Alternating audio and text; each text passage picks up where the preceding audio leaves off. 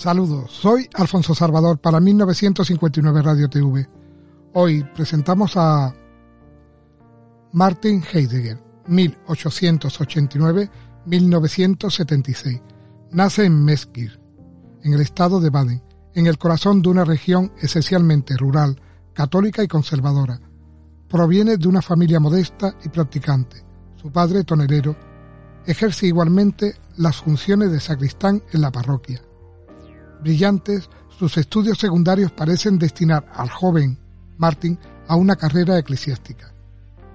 Su centro de interés, no obstante, se extiende rápidamente de la teología a la filosofía y a la literatura.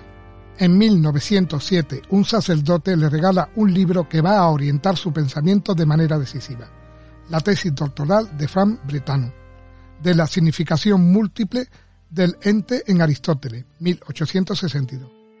En este libro, donde Heidegger descubre la cuestión de las relaciones entre el ser simple y uno y los entes innumerables, que se convertirán poco a poco en el leitmotiv de su propio trabajo.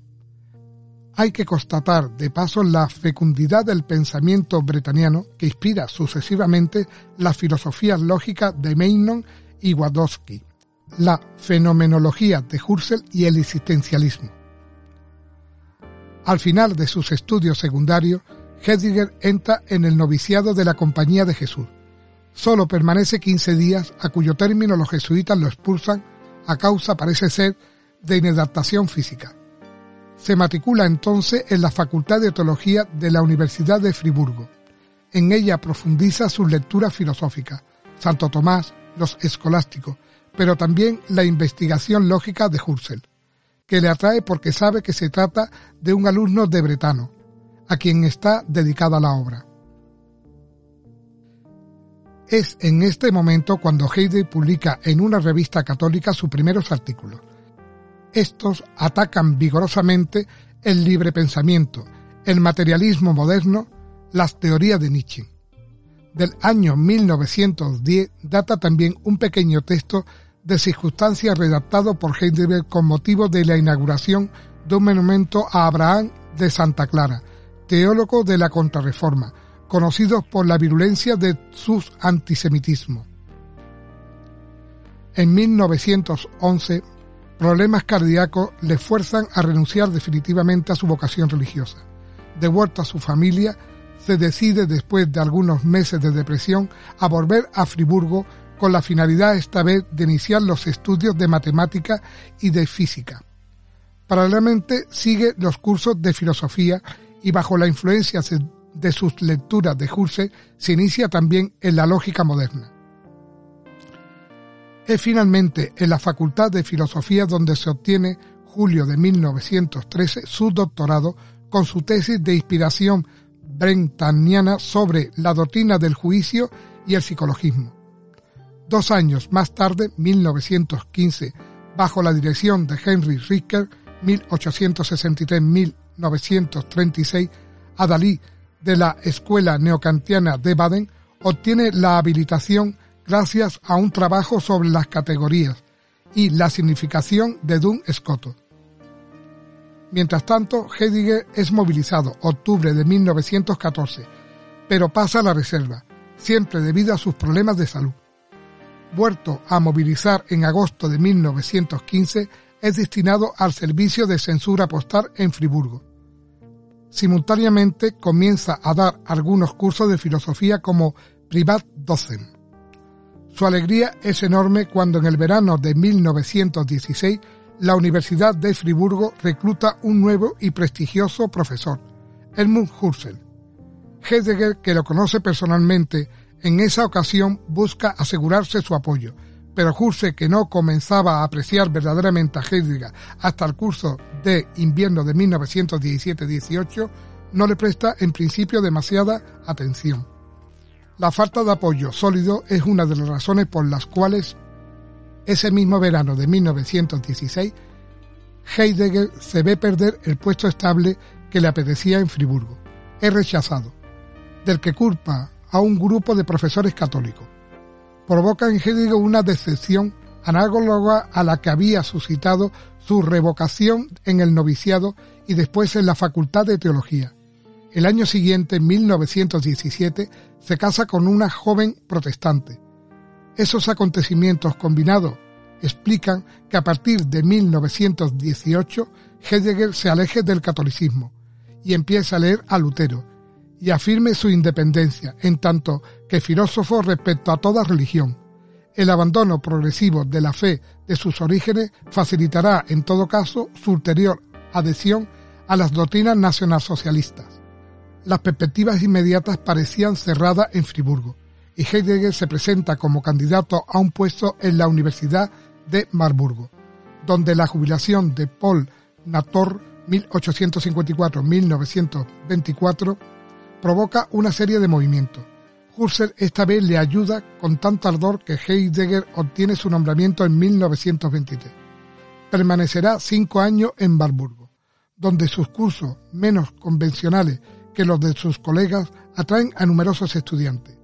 Durante este periodo inicia una relación sentimental con una de sus alumnas judías, Ana Arendt, relación que durará mucho tiempo y que ambos se esforzarán por esconder durante toda su vida.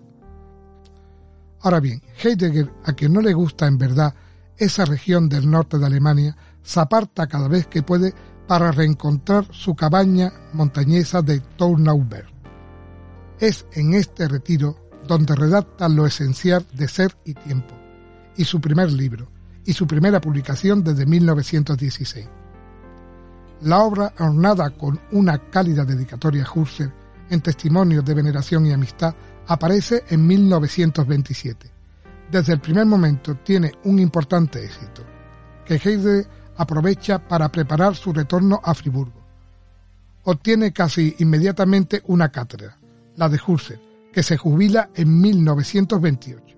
En adelante, Heidegger ya no dejará esta universidad, de la que será rector en 1933 y en 1934, y donde enseñará hasta su suspensión por parte de los aliados al final de la Segunda Guerra Mundial.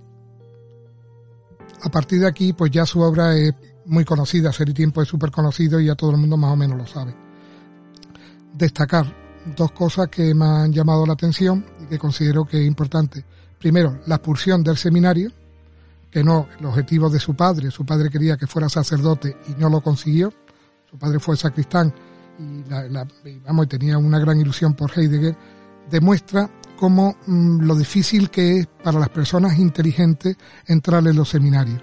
Y la gran barrera que hay cuando en los seminarios dicen que, no entran, que no, que, que faltan vocaciones, evidentemente hay una criba que a todas las personas más o menos inteligentes pues no la dejan entrar.